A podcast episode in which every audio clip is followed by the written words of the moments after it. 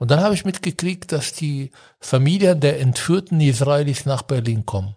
Und es war mir unheimlich wichtig, sie zu treffen.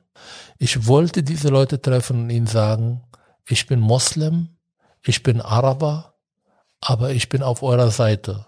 Ich bin vielleicht aus einer Gruppe, die gerade antisemitisch in Erscheinung tritt, aber ich denke anders. Ich bin vielleicht aus einer Stadt, die keine Ahnung, was gerade tut, aber ich bin anders. Ich möchte ich sein und ich möchte diese Menschen auch erreichen und mit denen in Dialog zu gehen, um diese Vorurteile, diese Schubladendenken einfach abzubrechen. Bayern gemeinsam stark.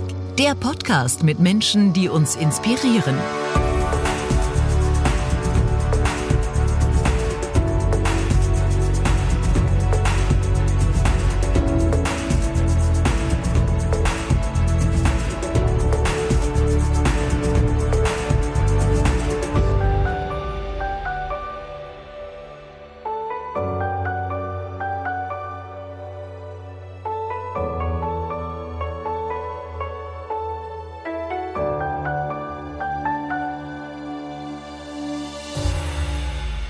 Herzlich willkommen zu unserem Podcast Bayern gemeinsam stark. Mein Name ist Tobias Ranzinger und hier treffen wir Menschen aus Bayern.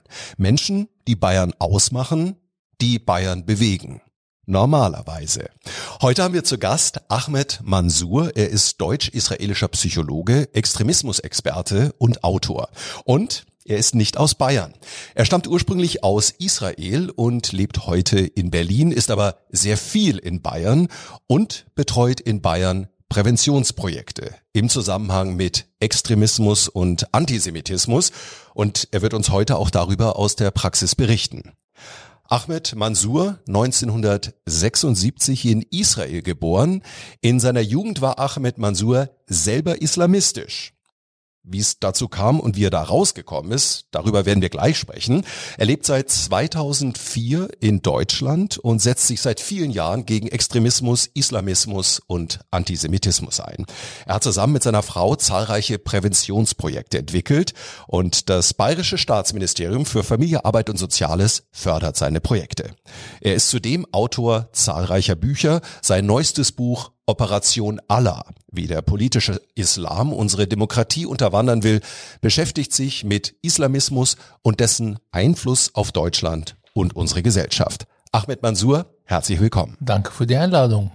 Herr Mansour, zu Beginn unseres Podcasts haben wir immer fünf Fragen, die ich Ihnen jetzt auch gerne stellen möchte. Ich möchte Sie bitten, den Satz zu vervollständigen. Bayern ist für mich Berge. Bei mir ist das Glas halb voll oder halb leer. Also ich bin eher Optimist oder der Pessimist, weil halb voll, weil ohne Optimist zu sein mein Job nicht zu machen ist. Wäre. Wir sprechen heute relativ viel über die Gemeinschaft. Deswegen die Frage, was macht die Gemeinschaft stark? Das Individuum. Dringend anzugehen, zu tun bei uns ist Demokratie schützen. Und die Zukunft wird gut, weil? weil es sein muss für unsere Kinder. Über die Kinder, schön, schönes Stichwort, werden wir nachher noch sprechen. Gerne. Ahmed Mansour, vorab, wir werden heute über Antisemitismus sprechen, über Islamismus. Was ist der Unterschied zwischen islamisch, muslimisch und islamistisch? Riesenunterschied. Auch wenn die Islamisten diese Unterschiede nicht sehen wollen, genau wie die Rechten, die das gleichsetzen. Ähm, Islam, islamisch ist eine Religion, ist ein Glaube, die Menschen teilweise Halt, Orientierung gibt, äh, die äh, in harteren Zeiten, genau wie Christentum, Judentum und andere Religionen, für die Menschen sehr wichtig sein kann. Ähm, wenn man aufwacht aus einem Albtraum, dann gibt es manchmal religiöse Narrativen, die helfen können, ein bisschen unterzukommen. Islamistisch ist eine Ideologie ist eine Ideologie, die die Religion nutzt, radikal, radikal betrachtet, interpretiert, um eine politische teilweise gewaltvollen Ziele zu erreichen. Das ist äh, bei den IS, bei den Hamas, bei Al-Qaida, bei Boko Haram, bei Al-Shabaab, bei den politischen Islam, bei den Muslimbruder, das, was wir in den letzten Jahrzehnten immer wieder sehr deutlich gesehen, dass im Namen dieser Religion ermordet werden, Menschen unterdrückt werden, ähm, Frauen vergewaltigt werden. Das ist die Instrumentalisierung der Religion. Und Sie sind darüber nicht nur umfassend informiert, Sie wissen auch, Sie haben das auch selber erfahren, worüber Sie sprechen. Sie waren nämlich selbst mal Islamist. Im Alter von 13 Jahren verkehrten Sie mit der Muslimbruderschaft, einer islamistischen Organisation. Wie kam es dazu? Ich war leidenschaftlich radikal, sage ich heute. Ähm, es kam dazu, weil ich in eine Familie groß geworden, wo ich nicht das Gefühl bekommen habe, dass ich zugehört werde, dass ich einen Platz habe, dass meine Bedürfnisse gesehen werden. Ich bin eine sehr patriarchalische Familie, aber auch in eine Familie groß geworden, die nicht so viel hätte. Ähm, meine Eltern sind Bauern, die waren mit sich beschäftigen, die waren beschäftigen, die nicht die Zukunftsängste, sondern die Alltagängste irgendwie zu bewältigen. Ähm, und ich wurde gemobbt in der Schule. Ich war nicht die besten, ich habe nicht die besten Kleidungen, ich war nicht so gut äh, Fußballer, ich habe den Anschluss nicht gefunden. Und aus dieser Mobbing-Situation entstand eine persönliche Krise, eine seelische Krise. Ich war verzweifelt und suchte. Damals such, wusste ich nicht, was ich suchte. Ich suchte vielleicht nach Entlastung, nach einem neuen Anfang, nach Ende dieser Sorge, nach Ende dieser Mobbing-Situation. Ich suchte vielleicht Freunde. Ich wollte geliebt werden. Und der Einzige, der es bemerkt hat, dass es mir nicht gut ging, war der Imam. Imam ist eine religiöse Autorität in unserem Dorf ähm, der Interesse gezeigt, der für mich da war, der sehr schnell wie ein Vaterfigur geworden ist, der irgendwann mich eingeladen hat zu, äh, äh, zu einem Koranunterricht. Und am Anfang wollte ich gar nicht hingehen, weil ich konnte mit der Religion gar nicht anfangen. Aber er war so nett, dass ich irgendwann diesen äh, Schritt gemacht habe und auf einmal entdeckte ich eine neue Welt. Eine Welt, wo ich nicht gemobbt werde, wo ich zu einer Elite gehöre, äh, wo ich Orientierung, Halt, klare Regeln bekomme, wo ich aber vor allem gegen meine Eltern rebellieren konnte. Und Ihre Eltern, wo Sie es ansprechen, haben die nicht gesagt, Ahmed, das machst du nicht? Ja, natürlich haben sie. Vor allem, also meine Eltern, die heute sehr religiös sind, waren damals super säkular. Nicht nur säkular, sie fanden genau diese Gruppe gefährlich. Und sie haben gesagt, mach das nicht. Aber ich habe die Macht der Religion auf meine Seite.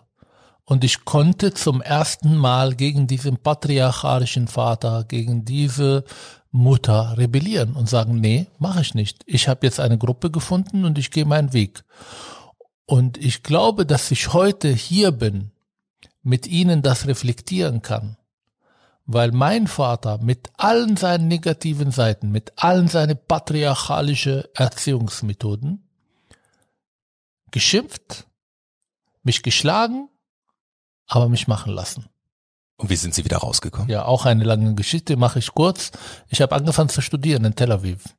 Und auf einmal durch diesen Ortwechsel, aber dadurch, dass ich auf einmal meine Feinde im gleichen Vorlesungssaal hätte, mit denen Kaffee getrunken, mit denen in Kontakt gegangen bin, konnte ich auf einmal viele Sachen in Frage stellen, die ich entweder aus meiner Familie oder aus der Moschee mitbekommen habe. Und dann habe ich Professoren, die mir gesagt haben, Ahmad, ich möchte nicht, dass du irgendwas schreibst, was du von den Büchern auswendig gelernt hast. Sag mir deine Meinung dazu. Ich habe gelernt, kritisch zu denken, zu hinterfragen. Ich habe angefangen, Bücher zu lesen von Freud, Machiavelli, Nietzsche, die alle sehr religiös, religionkritisch waren. Und durch diese Auseinandersetzung habe ich mich angefangen, langsam zu distanzieren. Das war ein Prozess, der lange gedauert, verbunden mit sozialer Druck, verbunden mit das Gefühl, äh, äh, meine Religion äh, zu verraten, verbunden mit Schuldgefühle verbunden mit Angstpädagogik. Aber ich habe es geschafft. Lassen Sie uns über diese Punkte nachher bitte unbedingt nochmal sprechen, wenn wir über die Präventionsprojekte sprechen, die Sie betreuen. auch für das Bayerische Sozialministerium, gerade nachdem Sie das am eigenen Leib diese Reise erfahren Sehr haben. gerne. Heute sind Sie noch Moslem und Sie trinken ab und zu ein Glas Rotwein. Wie geht denn das zusammen? Alles geht, wenn man das will. Ich habe ein ganz anderes Verständnis von Religion. Und ich würde nicht sagen noch Moslem. Ich bin Moslem. Diese Glaube ist mir wichtig. Genau jetzt ist sie mir wichtig. Ich bin heute Morgen geflogen von Berlin nach München. Und da gab es Turbulenzen im Flugzeug. Und dann habe ich Angst gehabt. Und was kommt als Erste? Oh Gott, schütze mich. Auf Arabisch. Diese religiöse Narrative ist mir wichtig. Warum soll ich die aufgeben? Warum soll ein Bin Laden und ein Salafist entscheiden, wie man den Islam leben kann und wie es nicht? Ich habe ja sehr viele Probleme bekommen, als ich geschrieben habe, ich bin Moslem und ich trinke ein Glas Alkohol. Und ich bin bereit, vor Gott zu stehen und ihn auch die Frage zu stellen, warum hat er überhaupt ein Problem? Warum sollte ein Gott ein Problem haben mit einem Glas Wein? Ich meine, ich mache das mit meinen Freunden, ich mache das mit meiner Familie, ich äh, bin kein Alkoholiker, ich verliere die Kontrolle nicht, sondern ich mache etwas, genieße etwas, was Gott zur Verfügung gestellt hat. Warum soll das bitte verboten sein? Und genau diese Art von Religiosität möchte ich auch nicht von allen haben, aber ich möchte sie auch als Alternative darstellen mit meinem Tun, mit meinem Vorbild, dass man religiös sein kann, ohne dass man seine eigenen Bedürfnisse aufgeben kann. Es ist genauso, wenn ein Mädchen fragt, ich bin verliebt und ich bin mit jemandem und ich bin, möchte gerne mit ihm körperlich sein, wir sind 22 Jahre alt, aber ich bin doch Muslimen, ich weiß nicht, ob ich das erlaubt. Warum soll ein Gott ein Problem hat, dass zwei Menschen, die sich lieben, sich küssen oder zusammenkommen? Warum? Ich glaube, er hat noch viel wichtiger zu tun, als sich mit solchen Themen auseinanderzusetzen. Das ganz bestimmt.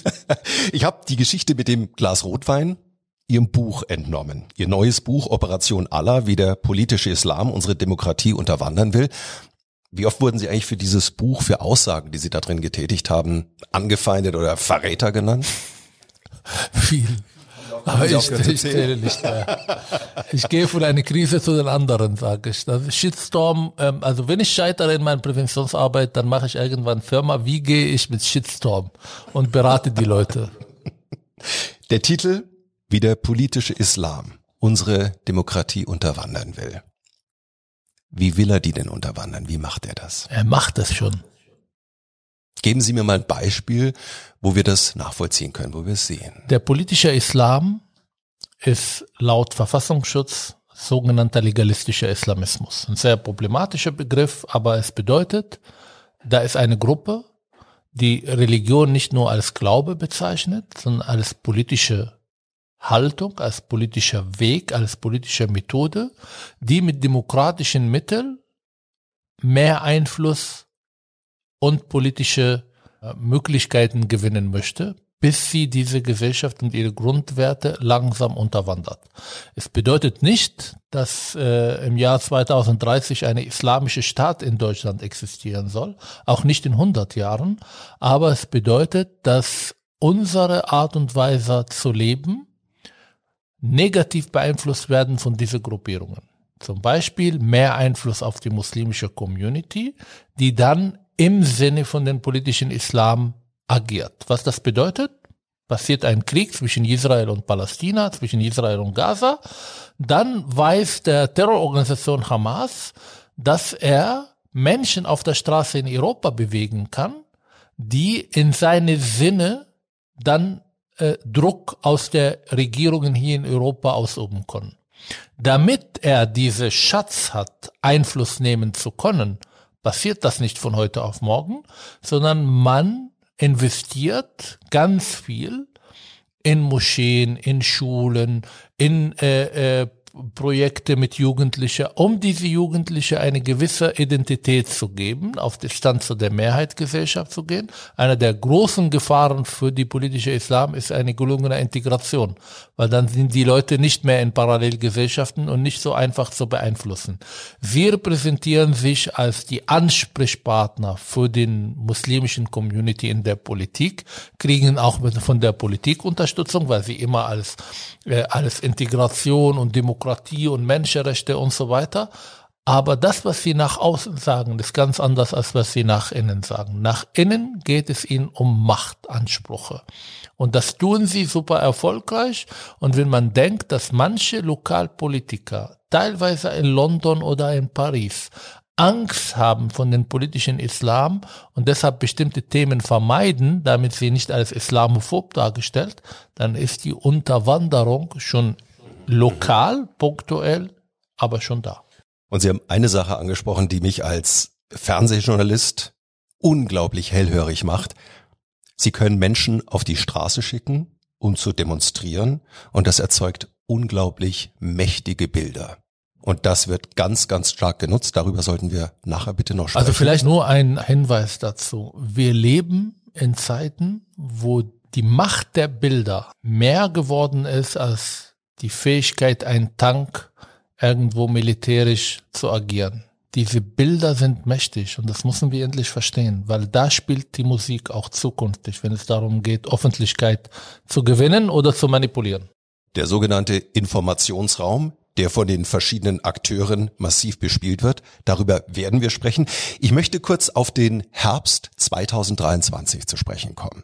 Seit dem Terrorangriff der Hamas auf Israel, da haben wir in Deutschland muslimischen Antisemitismus nie gekanntem Ausmaß gesehen. Im Oktober 2023, ich habe da Zahlen rausgesucht von der Recherche- und Informationsstelle Antisemitismus Bayern, da gab es einen nahezu dreifachen Anstieg der Vorfälle im Vergleich zum gleichen Zeitraum im Vorjahr. Dreifacher Anstieg. Hat dieser Antisemitismus zugenommen oder ist er lediglich stärker sichtbar geworden? Beides. Ich bin immer überrascht, dass die Leute überrascht sind, weil die ersten Anrufe kamen ja am 7. Oktober, als die äh, paar Verrückten da in Berlin den Terroranschlag noch gefeiert haben und sich fotografieren lassen. Und ich habe gesagt, Entschuldigung, aber wir reden seit Jahren darüber. Wir warnen seit Jahren von dem Antisemitismus, auch in der muslimischen Community. Aber es gibt Menschen oder es gab Menschen, die nicht bereit waren, darüber zu sprechen. Und jetzt, äh, nach dem 7. Oktober, ist das sehr sichtbarer geworden, was äh, in den Köpfen viele Menschen. Was mich überrascht hat, ist die Heftigkeit. Die habe ich nicht erwartet. Also ich habe ja den, die Eskalation 2021 mitgemacht, 2000, glaube ich, 17, 2014, 2006 ich wusste, dass die Leute sehr einfach auf der Straße ähm, äh, zu mobilisieren sind. Ich wusste, dass sie eine gewisse anti-israelische Haltungen haben. Ich wusste, dass sie die Juden hier in Deutschland verantwortlich für die Politik Israel machen. Ich wusste, dass sie mich als Verräter bezeichnen, wenn ich dann auf der Seite Israel stehe. Aber das, was ich damals im Oktober 2023 erlebt habe, das überstieg alles, was ich bisher kennengelernt habe. Und wissen Sie, ich habe es nur medial vermittelt. Ich habe nur die Bilder gesehen. Mich hat diese diese Masse an Demonstranten, das macht einem Angst. Es sollte auch. Es geht um unsere Werte. Also wenn Islamisten bewusst in Deutschland Netanyahu mit Hitler vergleichen, von Genozid sprechen, sagen, befreit Palästina von den Deutschen Schuld. Wenn sie dann sagen, dass Israel ein Holocaust in Gaza veranstaltet, dann sagt man das nicht zufällig. Das ist Angriff auf die DNA dieser Gesellschaft. Bewusst, bewusst. Wir sprechen jetzt über islamistisch motivierten Antisemitismus. Inwiefern unterscheiden sich denn ein politischer, also ein rechter oder linker und ein religiös motivierter Antisemitismus? Nicht viel. Ich kann Ihnen ein Beispiel geben. Ich glaube, ich habe diese Geschichte auch erzählt. Ich saß in einem Workshop in einem Gefängnis und da wollten zwei Personen nicht teilnehmen. Der eine war Rückkehrer von den IS und der andere war ein bekannter Neonazi, weil beide der Meinung sind, wir haben hier nichts zu suchen, wir sind nicht radikal, die anderen sind radikal. Am Ende haben sie teilgenommen und die saßen so weit wie möglich voneinander entfernt, weil sie miteinander nichts zu tun haben. Ja, das sind unsere Feinde. Da, ich will mit einem IS-Rockerer oder mit einem Nazi nichts zu tun. Und dann haben wir angefangen, Themen zu bearbeiten. Und mit jeder Thema, die wir bearbeitet haben, waren beide überrascht, dass sie gleich decken. Ob das die Ablehnung der Gleichberechtigung zwischen Mann und Frau, ob das die Neigung zur Autorität, ob das die Skepsis gegenüber dem Mainstream. Der eine hat von zionistischer Presse gesprochen, der eine von Lügenpresse. Als es um Israel und Juden ging, konnten sie von Begeisterung nicht mehr zustimmen voneinander, weil sie auf einmal überrascht waren, oh, das ist mein Feind, aber wir ticken doch gleich. Wie soll das sein? Wie geht das? Das überrascht mich jetzt. Das ist das Gleiche. Antisemitismus ist herkunftübergreifend. Man findet ihn in jeder Ideologie. Und was mich damals im Oktober 2023 massiv verunsichert, dass sogar die unterschiedlichen Ideologien auf der Straße gemeinsam gegangen sind. Gemeinsam. Der gemeinsame vermeintliche Feind eint. Ja. Unglaublich. Das ist unglaublich. Die bayerische Sozialministerin Ulrike Schaaf hat ja gesagt, ein Nie wieder ist ein Nie wieder. Dafür setze ich mich auch persönlich ein. Und sie fördert Präventionsprojekte. Darüber sprechen wir, über die wichtigen Präventionsprojekte, auch wie die sich möglicherweise verändern, vielleicht auch verändern müssen. Wir haben es mit einer Vermengung von politisch und religiös motivierten Antisemitismus zu tun. Ist es nicht eine ganz explosive Mischung? Absolut. Ich meine, was wir damals erlebt haben, der wirkt heute noch nach und der wird noch viele Jahre nachwirken. Wenn die jüdische Gemeinden in Europa sich beim Abendessen die Fragen stellen, ob das noch ihr Heimat ist, ob sie eine Zukunft in Europa haben, dann hat diese exklusive Giftmaschinerie, die wir erlebt haben, noch ganz lange Nachwirkungen. Und da bin ich dankbar für jeder Politiker, auch für den Staatsministerin, die so deutliche Worte findet. Weil wenn jetzt nicht, dann werden wir noch nie wirklich das Thema irgendwie einpacken können und auch dagegen steuern können. Jetzt ist die Zeit, das zu tun. Was bleiben wird, sind die Bilder.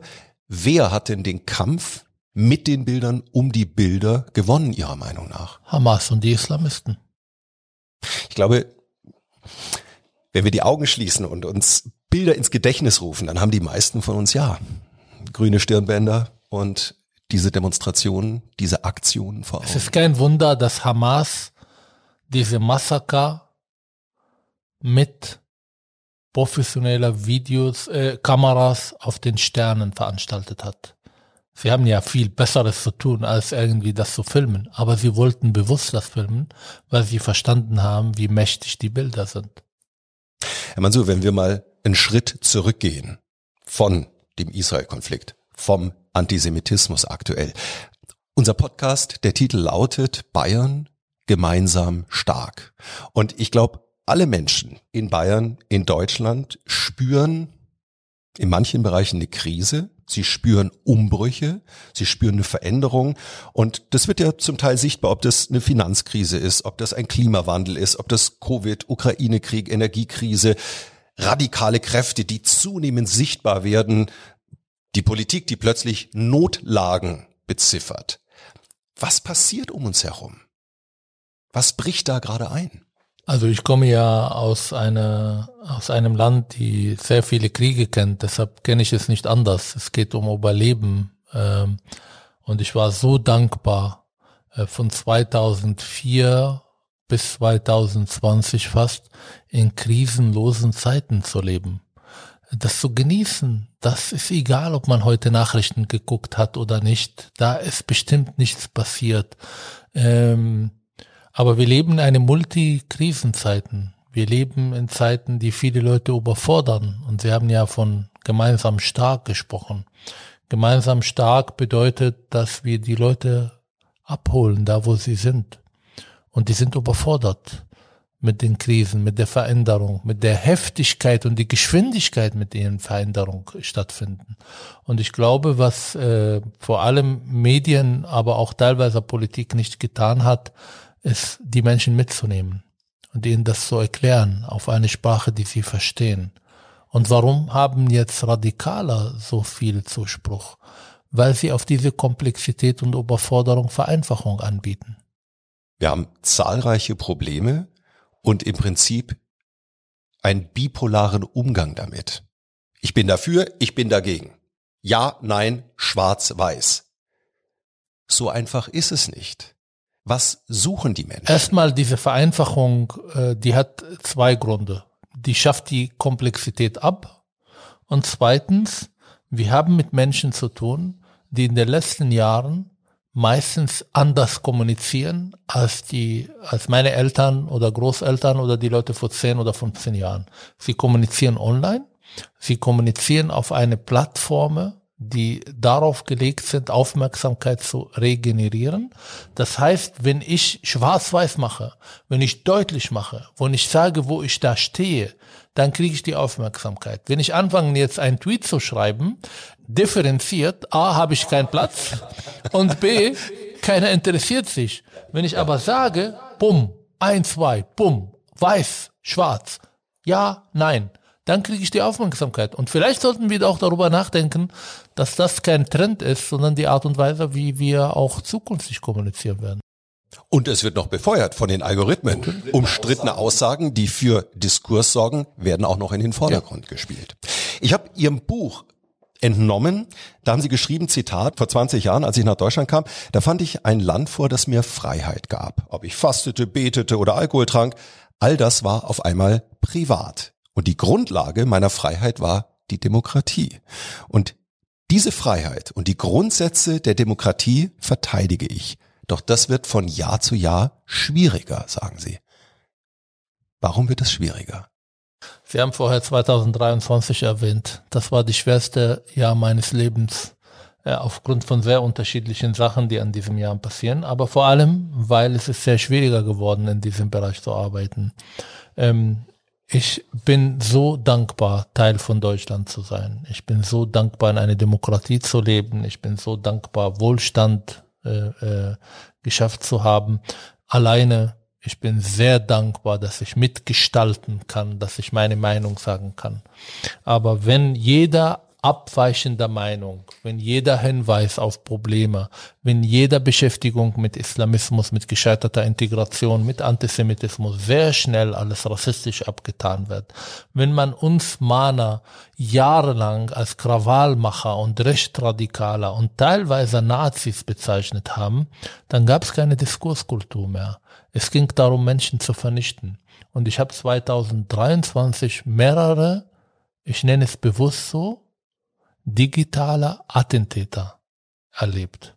Menschen, die in sozialen Medien, Medien, in Medien insgesamt versucht haben, mich zu vernichten mundtot zu machen. Und damit meinte ich mit den schwerer geworden. Ich würde heute ein super einfachen Leben haben, wenn ich dann eine Psychotherapie-Ausbildung mache und eine Therapie anbiete für bürgerliche Menschen, die vielleicht ein bisschen Depression haben oder mit ihren Frauen irgendwie Probleme haben. Aber ich habe noch nie in meinem Leben den einfachen Weg gewählt. Und Sie zahlen einen hohen Preis dafür? Sie haben Personenschutz. Jedes Mal, wenn wir uns treffen, haben Sie Begleitung vom Landeskriminalamt. Sie haben Leibwächter, Personenschützer dabei. Wie kommen Sie damit klar? Mal besser, mal weniger. Sie haben eine Frau, Sie haben eine Tochter. Sagt Ihre Familie nicht, Papa, Schatz, es geht auch um deine Sicherheit. Hör auf damit. Also im Oktober 2023 habe ich zum ersten Mal gedacht, das geht in den Knochen. Meine Frau hat Angst. Ich habe bemerkt, wie sie reagiert, wenn bei uns geklingelt wurde nachts, wenn ähm, irgendwas passiert. Also die war sehr, sehr ängstlich und das war das erste Mal, wo ich gedacht habe, lohnt sich das? Will ich das? Ja. Aber ich habe eine Frau, die mit mir zusammenarbeitet, die auch die Firma leitet, äh, die auch politisch sehr engagiert und äh, sie hat mich auch kennengelernt, genau mit diesem Anspruch, auch politisch aktiv zu werden, mitgestalten zu wollen. Und sie trägt das auch mit, weil wir beide auch das Ziel haben, äh, sehr egoistische Ziel, für unsere Tochter eine demokratische Gesellschaft zu hinterlassen. Und das wird nicht passieren, indem wir alle uns zurückziehen, auf dem Sofa Netflix gucken. Das passiert, indem man jeder auf seine Art und Weise kämpft. Davor sei du die Veränderung, die du sehen möchtest in der Welt. Ich habe keine andere Alternative, außer das zu sein. Haben Sie nicht manchmal Angst oder Unruhe? Jeden Abend.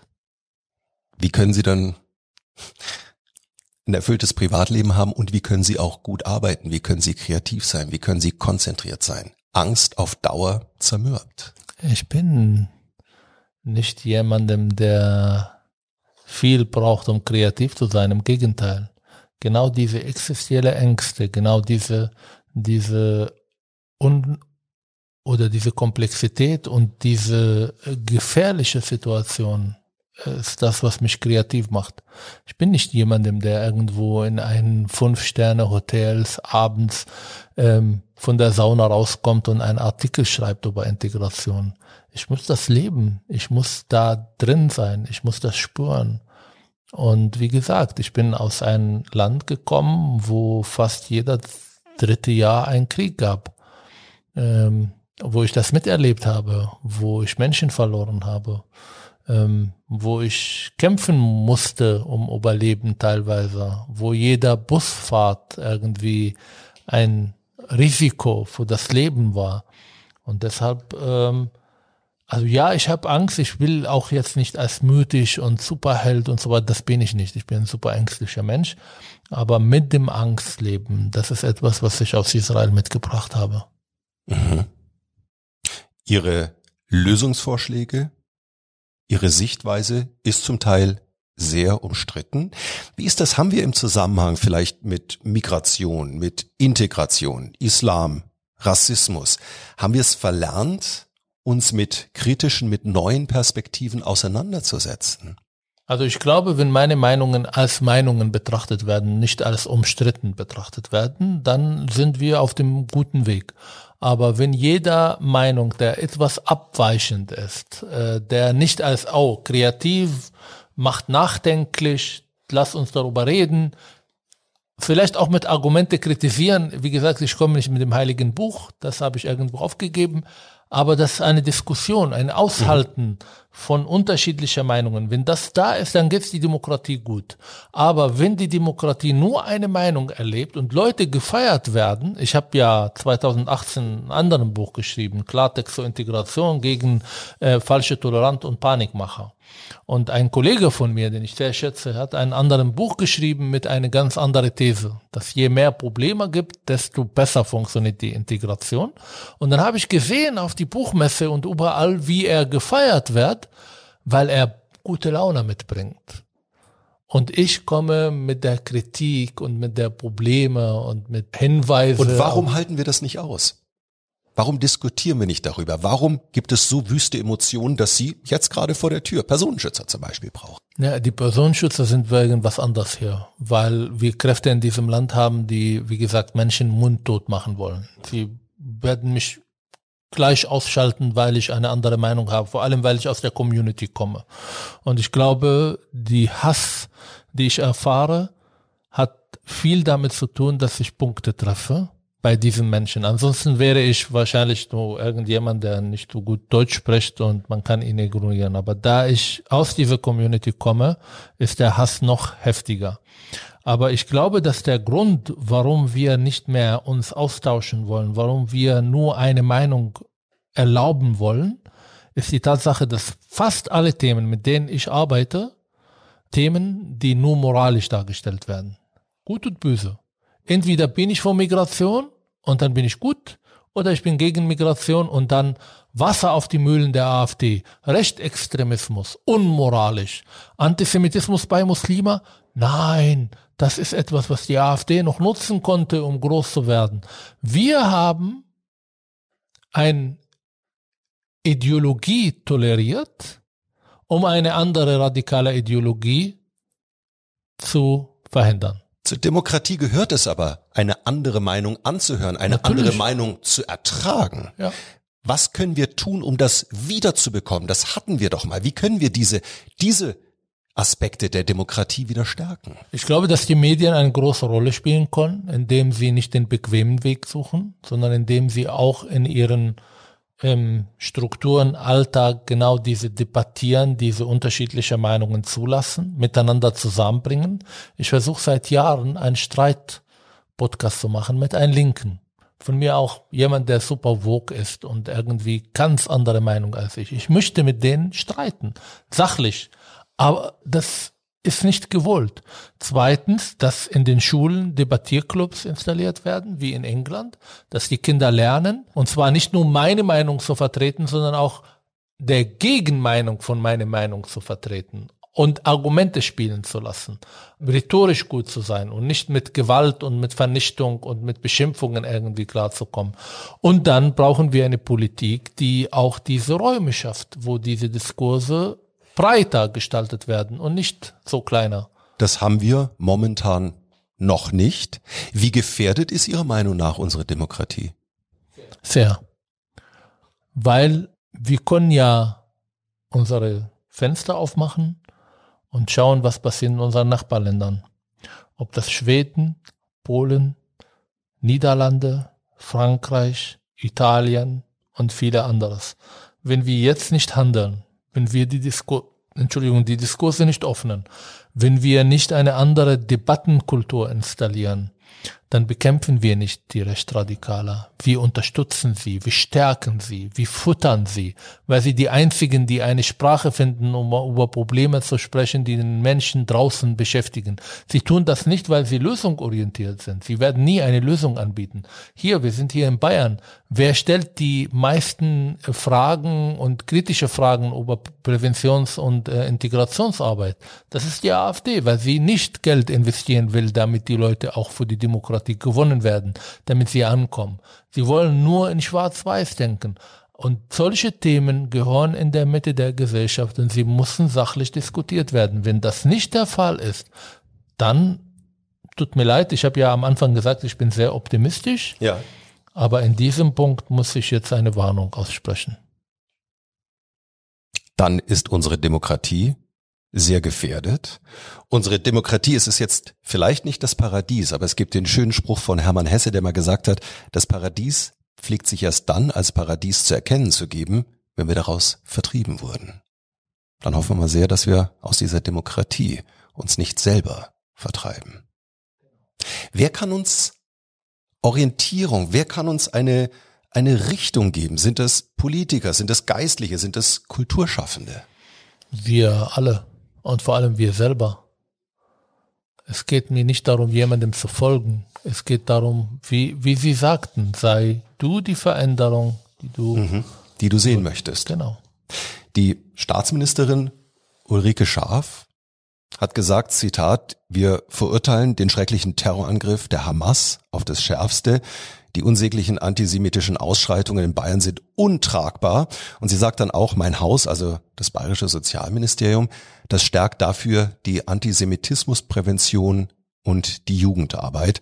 Und der plakative Satz einfach, ein Nie wieder ist ein Nie wieder. Und jetzt gibt es ja schon einige Projekte. Sie betreuen Mind Prevention, die Mansur-Initiative für Demokratieförderung und Extremismusprävention. Was machen Sie da? Vieles. äh, mittlerweile haben wir ganz, ganz viele Projekte und wir sind dankbar, auch in Bayern vor allem unsere Schwerpunkt zu haben. Wir haben hier angefangen als Berliner übrigens in Bayern zu arbeiten. Ähm, wir haben Projekte im JVAs, also in Gefängnissen mit Insassen, wo wir Präventionsarbeit betreiben im Gefängnis.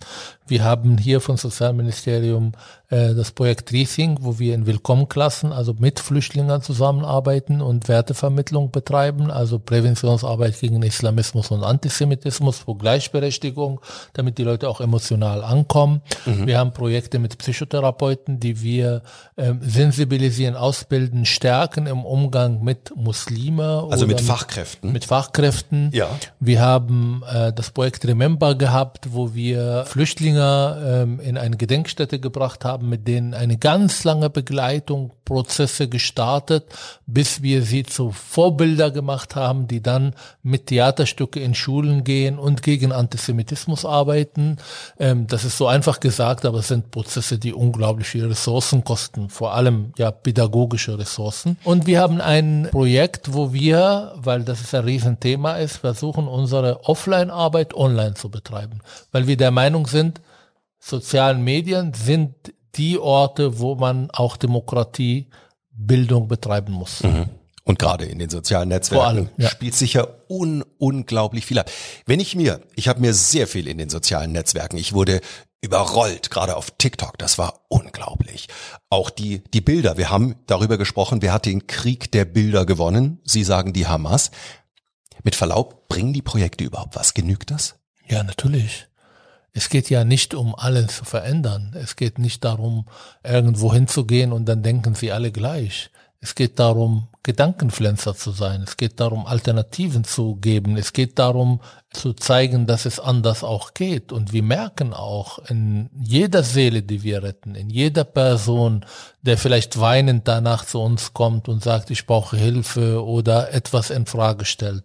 Aber Ihre Frage ist notwendig, weil ich möchte nicht mehr diese Arbeit machen. Ich wünsche mir irgendwann, dass ich arbeitslos werde. Warum? weil wir keine Probleme haben, aber vor allem, weil die Bundeszentrale für bildliche Bildung zum Beispiel begreift, dass sie nicht mehr Broschüren drucken soll, sondern ihre Arbeit in den sozialen Medien betreiben mhm. muss. Das heißt, da permanent sein, digitale Sozialarbeit gegen Narrativen, Bilder schaffen. Warum schafft es Hamas oder Putin oder äh, Corona-Leugner oder QN oder wie sie heißen alle diese Populisten in den sozialen Medien Fuß zu fassen, aber wir nicht. Sie sprechen die Verbreitungswege an. Wie ist es mit den Inhalten? Brauchen wir neue Präventionsprojekte? Durch die Situation jetzt in Israel, durch die Situation hier, haben sich die Dinge stark verändert. Es wurde vieles sichtbarer. Genügen diese Präventionsprojekte? Ähm, wir sind auf dem richtigen Weg, wir brauchen aber mehr. Es geht aber nicht um Qualität, es geht nicht darum, dass wir jetzt den Rad neu erfinden. Es geht nur darum, dass wir unsere Botschaft, unsere Arbeit noch intensiver, tiefer verbreiten. Und dazu brauchen wir vor allem Projekte in den sozialen Medien. Da mhm. sehe ich eine neue Qualität. Da müssen wir viel mehr investieren. Da müssen wir diesen Weg gehen, der politischer Bildung, der Gegennarrativen in den sozialen Medien. Ich verstehe es auch meine Rolle auf Twitter oder auf Instagram, das auch zu tun mit den Follower, die ich habe, aber ich brauche noch viel Unterstützung. Und dann brauchen wir sehr unterschiedliche Methoden, sehr unterschiedliche Projekte, sehr unterschiedliche Zielgruppen, sehr unterschiedliche Orte, um dann Menschen zu erreichen auf sehr unterschiedliche Wege. Weil es gibt nicht die eine Methode, die dann überall funktioniert. Aber vielleicht einen Nenner. Sie haben gesagt, wir können den Kampf gegen den Islamismus nur gewinnen, wenn wir die Muslime gewinnen. Wie soll das aussehen? Na, erstmal müssen wir die Muslime unabhängig von Ausland machen. Unabhängig von Ausland machen bedeutet Moscheen zu installieren, ähm, die hier in Deutschland existieren und kein Geld von äh, Erdogan oder von Saudi-Arabien bekommen. Zweitens, wir dürfen eins nicht vergessen. Die Menschen überall in der Welt haben Sehnsucht nach Europa zu kommen, nach Deutschland zu kommen. Warum? Weil das Wetter hier so großartig? Nein, sie wollen hier, weil sie Wohlstand, Freiheit ja. und Sicherheit haben wollen, was in ihren Ländern nicht gibt. Jetzt die Frage ist, warum haben wir das hier und nicht da? Wir haben es hier, weil wir hier Demokratie, Freiheit, Selbstbestimmung, Aufklärung, Infragestellen von Religion, Infragestellen von patriarchalischen Autoritäten. Man kann nicht nach Europa kommen, seine Kultur mitbringen und sagen, ich will Freiheit, Sicherheit und Wohlstand haben, aber ich will meine patriarchalische Strukturen weiterleben. Das wird nicht funktionieren. Deshalb haben wir was anzubieten. Wenn wir diese Sehnsüchte, die in jeder Mensch vorhanden sind, nach Selbstbestimmung, nach Freiheit, aktivieren können, dann müssen wir nicht gucken, ob ein Islamist dann kommt und sagt, ähm, Gott will, dass du das und das und das und das und das unterdrückt. Das wird auf Dauer nicht funktionieren bei denen. Wie kann das in Form von Präventionsprojekten funktionieren? Vorbilder aus der eigenen Community, emotional diese Menschen erreichen, indem man die Punkte trifft, wo die Sehnsuchte tief unterdrückt werden. Denkanschlüsse geben, Alternativen zeigen und von der Leute die Angst nehmen, wenn sie sich an Freiheit orientieren, dass sie irgendwas verlieren. Sie verlieren nichts, sie gewinnen dazu. Das müssen sie aber begreifen und das ist ein emotionaler pädagogischer Prozess, den wir sehr gerne äh, mal vertiefen sollten. Mhm. Und wir reden jetzt über Bayern, wir reden über Deutschland. Wenn wir an unsere Erinnerungskultur in Deutschland denken, müssen wir die verändern, müssen wir die neu denken? Massiv. Wenn ich jetzt polemisch wäre, würde ich sagen, unsere Erinnerungskultur ist gescheitert. Warum? Weil wir vor allem nach dem 7. Oktober sehr gut bemerkt haben, dass Leute, die durch unsere Bildungssysteme gegangen sind, Leute, die aus dem Holocaust was gelernt haben, Leute, die äh, die Schuldfrage vielleicht auch mitgetragen haben, auf einmal nicht mal in der Lage sind, Empathie für den großen Pogrom an Juden seit dem Zweiten Weltkrieg. Damit meinte ich den 7. Oktober. Und äh, wenn Leute dann anfangen, Israel mit Hitler zu vergleichen, dann müssen wir sagen, etwas ist nicht funktioniert. Und ich glaube, eine der Sachen, die nicht funktioniert hat, A, war Erinnerungskultur in eine multikultureller, multireligiöser Gesellschaft zu transformieren. Das haben wir nicht geschafft. Das war immer eine deutsche, deutsche Angelegenheit. Und B, wir haben uns konzentriert an den toten Juden. Wir haben aber vergessen klar zu machen, dass wir lebendige Juden haben in Israel, die aus der Shoah was ganz anders gelernt haben als die Deutschen, die Israel aufgrund dieser Holocaust gegründet haben, die ähm, stark sein wollen, die selbstbewusst, unabhängig von äh, anderen Mächten sein wollen, um sich selber schützen zu können. Und dann kommt ein systematische Ermordung von Juden wie am 7. Oktober. Und die Deutschen, die aus der Geschichte gelernt haben, zeigen kein Gesicht. Wenn ich das so, ah, natürlich zeigen viele, aber wenn wir jetzt gucken, Solidaritätskundgebung in Berlin, eingeladen, glaube ich, von allen möglichen Politiker, allen Parteien und dann kommen 15.000 Menschen. Das ist zu wenig für Deutschland. Und das bedeutet, etwas hier funktioniert nicht. Bei der Prävention Gehen Sie ans Eingemachte, gehen Sie ran. Wie gehen Sie damit mit Widersprüchen um? Wie gehen Sie damit mit vielleicht auch Grenzen der Meinungsfreiheit um? Wie muss das in Zukunft funktionieren, dass der Dialog wieder stattfinden kann? Also erstmal Präventionsarbeit ist Reibung, ist Widerspruch. Das heißt, wenn ich irgendwo hingehe und ich merke, alle sind mit mir einverstanden, dann habe ich meinen Job nicht gut gemacht. Wenn ich hingehe und die Leute mit mir streiten, argumentativ streiten, wenn sie andere Meinungen sind, wenn sie äh, leidenschaftlich dabei, dann ist das Präventionsarbeit. Reibung, Widerspruch. Aber natürlich, jeder Rahmen hat Grenzen. Und diese Grenzen müssen von Anfang an sehr deutlich gezeigt werden. Und wer diese Grenzen überschreitet, hat es verloren mitmachen zu dürfen. Und da kommen Repressionen.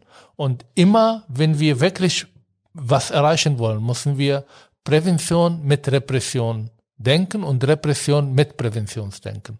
Das heißt, wir geben die Leute die Möglichkeit anzukommen, wir geben die Leute die Möglichkeit zu reflektieren, wir geben die Leute die Möglichkeit, dass wir sie gewinnen können für die Demokratie, aber in dem Moment, wo dann systematisch eine Grenze überschritten werden, dann gibt es einen Rechtsstaat, die in der mhm. Lage ist, auch konsequent aufzutreten und auch die Leute klar zu machen, wo die Grenze steht. Also dann die bestehenden Gesetze eben konsequent auch anwenden.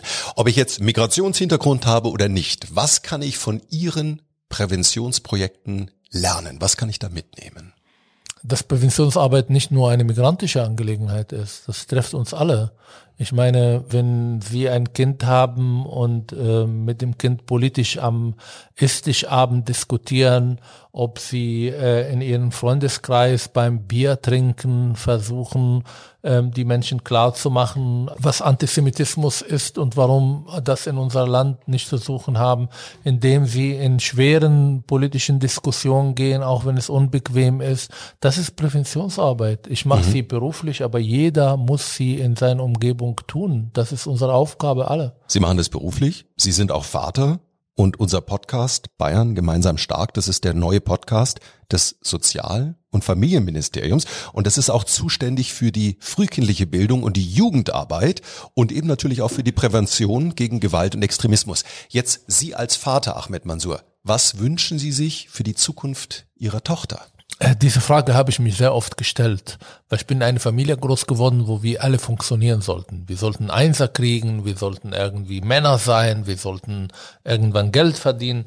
Und ich frage mich, was wünsche ich für meine Tochter? Ich wünsche, dass sie empathisch auf die Men Mitmenschen reagieren. Ich bin sehr stolz, wenn sie immer, vor allem in der Schule, äh, als jemand betrachtet wird, der immer merkt, wenn jemand traurig ist, der versucht zu schlichten, wenn zwei Kinder sich streiten.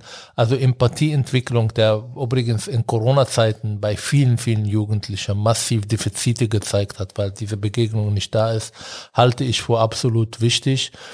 Ich möchte eine politische Tochter haben, die auch äh, ähm, sich artikulieren kann, die Zivilcourage auch zeigt ähm, die äh, äh, die Menschen zusammenbringen kann. Und ich möchte auch eine Tochter haben, persönlich, die auch unterschiedliche Identitäten in sich tragen kann. Sie kann muslimisch sein, wenn sie möchte. Sie kann christlich sein, wenn sie möchte. Sie kann arabisch sein. Sie kann deutsch sein. Sie kann israelisch sein. Sie besitzt ja auch die beiden äh, Staatsangehörigkeiten. Ähm, ich will sie, dass sie Brückenbauerin werden. Bayern, gemeinsam stark, ist der Titel unseres Podcasts. Vielleicht zum Schluss die Gemeinschaft. Wir können nur als Gemeinschaft bestehen. Was ist für Sie so der wichtigste Punkt? Was macht die Gemeinschaft stark? Wir sitzen im gleichen Boot. Ähm, wir haben die gleichen Ziele. Wir wollen alle das Beste für unsere Kinder. Wir wollen alle äh, gesund sein. Wir wollen alle diese Demokratie erhalten haben, außer ein paar verrückten Radikalen. Vielleicht streiten wir über den Weg, streiten wir über die Ziele aber diese Wir-Gefühl ist schon da. Das haben wir ja bei Corona gesehen. Wenn eine Riesenkrise kommt, dann ist egal, ob man weiße oder schwarze Hautfarbe hat, egal ob man Muslim oder Christ oder Jude, äh, der Virus hat keinen Unterschied gemacht. Und wenn der Inflation kommt, dann macht sie auch keinen Unterschied. Und wenn eine Destabilisierung Europa durch Russland stattfindet, dann macht es auch keinen Unterschied, woher wir kommen. Diese Wir ist da, wir müssen es stärken. Und stärken bedeutet, dass wir zusammenkommen, dass wir uns begegnen, dass wir empathisch auf den Gegenüber reagieren. Nicht jeder in seine bequeme Sofa bleibt, äh, sozial gesehen und nicht dahin geht, wo vielleicht andere Menschen sitzen, wo man mit denen vielleicht eine ähm, nicht die gleiche Meinung ist. Ich gebe vielleicht ein Beispiel, das mir so wichtig war und ich habe nicht verstanden, aber jetzt, jetzt nach mehreren Monaten verstehe ich, warum es mir wichtig war. Ich habe ja nach dem 7. Oktober enorm viel zu tun. Ich habe kaum geschlafen, ich war auf allen Ebenen überfordert, aber auch beruflich viel zu tun. Und dann habe ich mitgekriegt, dass die Familien der entführten Israelis nach Berlin kommen. Und es war mir unheimlich wichtig, sie zu treffen. Und ich wollte keine Rolle spielen. Ich wollte jetzt nicht soziale Medienaktion daraus machen. Ich wollte diese Leute treffen und ihnen sagen, ich bin Moslem, ich bin Araber, aber ich bin auf eurer Seite. Das war mir so wichtig, das zu sagen. Und es gibt tausend solche Situationen hier in Deutschland, in denen wir uns auf diese Ebene begegnen. Ich bin vielleicht aus einer Gruppe, die gerade antisemitisch in Erscheinung tritt, aber ich denke anders. Ich bin vielleicht aus einer Stadt, die keine Ahnung, was gerade tut, aber ich bin anders. Ich möchte ich sein und ich möchte diese Menschen auch erreichen und mit denen in Dialog zu gehen, um diese Vorurteile, diese Schubladendenken einfach abzubrechen. Sei du die Veränderung, die du sehen möchtest in der Welt. Das ist ein Spruch von Gandhi. Ja. Ahmed Mansour, Danke, dass Sie heute da waren. Danke, es hat Spaß gemacht. Viel Freude. Mir auch. Habe echt viel mitgenommen. In unserem Podcast Bayern gemeinsam stark heute zu Gast Ahmed Mansour, der deutsch-israelische Psychologe, Extremismusexperte und Autor. Herzlichen Dank. Dankeschön.